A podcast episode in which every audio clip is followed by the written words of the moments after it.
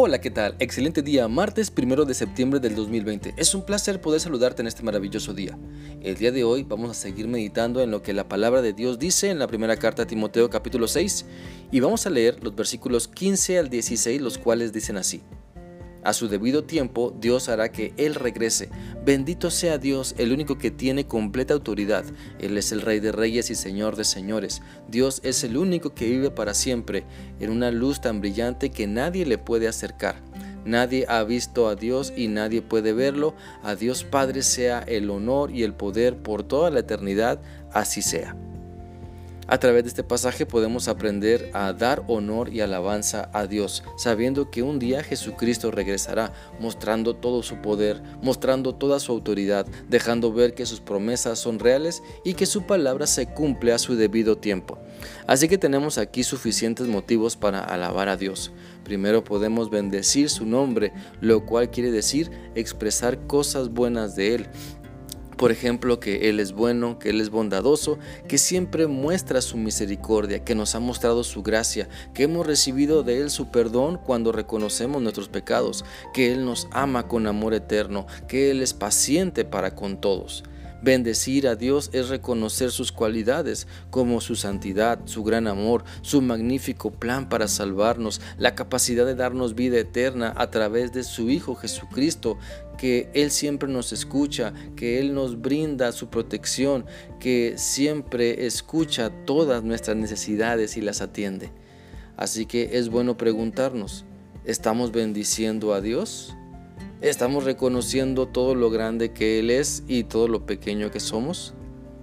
Uno de los problemas de siempre de las personas es el orgullo, el cual se disfraza de diferentes maneras, pero una solución que Dios nos da para eliminar nuestro orgullo perverso y malsano es bendecir su nombre, es reconocer en privado y públicamente su grandeza y sus cualidades, es confesar con nuestra mente y con nuestra boca a toda voz su señorío sobre nuestra vida.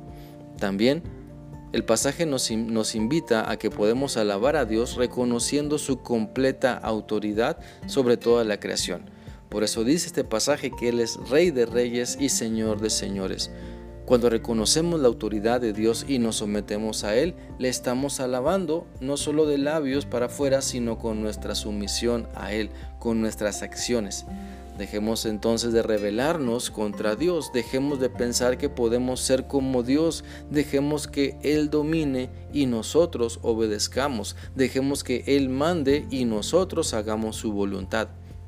Dejemos que Él se lleve toda la gloria y reconocimiento y nosotros humillémonos ante su autoridad. ¿Estás pretendiendo ser Dios? Muchas veces sin planearlo lo hacemos. ¿Cómo? Bueno, Aquí te van algunos ejemplos. Queriendo tomar el control de las cosas, queriendo dirigir la vida de los demás, queriendo que todos me den halagos y reconozcan lo que hago, queriendo llamar la atención sin darle la gloria a Dios. Por eso, eh, perdón, pero eso solo habla de nuestra altivez y nuestra falta de humildad. Por lo tanto, pidamos a Dios la capacidad de alabarlo sometiéndonos a su autoridad, reconociéndolo como dueño y Señor, Rey de reyes y Señor de señores. También el pasaje nos muestra que podemos alabar a Dios reconociendo su eternidad, que Él vive para siempre y Él es el alfa y el omega, el principio y el fin, que Él creó todas las cosas porque existe desde el principio. La Biblia dice en el Salmo 41.13 lo siguiente, alaben al Señor, el Dios de Israel, que ha existido desde el principio de los siglos y que existirá por toda la eternidad, que así sea. La Biblia nos enseña a alabar a Dios, a reconocer sus atributos y podemos alabarle por su eternidad y también por su gloria.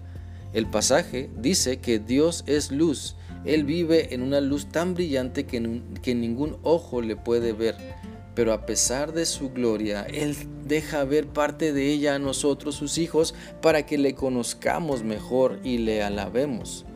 La descripción que se hace en este pasaje de la gloria de Dios no es para que pensemos que Él es inalcanzable, que Él está muy lejos. sino para que le alabemos y nos demos cuenta de que con todo su poder, con toda su grandeza, con toda su gloria, Él nos ha buscado, Él se ha acercado a nosotros y quiere tener una relación personal de amor contigo y conmigo. El Dios Todopoderoso nos ama y quiere salvarnos, quiere mostrarnos su gracia y misericordia y todo lo que Él es. Así que podemos alabarlo, podemos bendecir su nombre, podemos darle gloria y honor y reconocimiento por todas sus bondades y todas sus maravillas que siguen manifestándose en nuestra vida. Es por eso que quiero animarte para que alabemos a Dios por lo que Él es. Utilicemos la palabra del Señor para darnos una más completa idea de cómo alabarlo. Alabémosle por todo lo que Él nos muestra, por todo lo que Él nos ha dado, por todo lo que Él nos dará y también alabémosle por lo que no nos ha dado aún, porque Él lo sabe todo y porque sabe lo que es mejor para nosotros. Espero que esta reflexión sea útil para ti y que siempre puedas alabar a Dios con tus hechos y con tus palabras. Que sigas teniendo un bendecido día. Dios te guarde. Hasta mañana.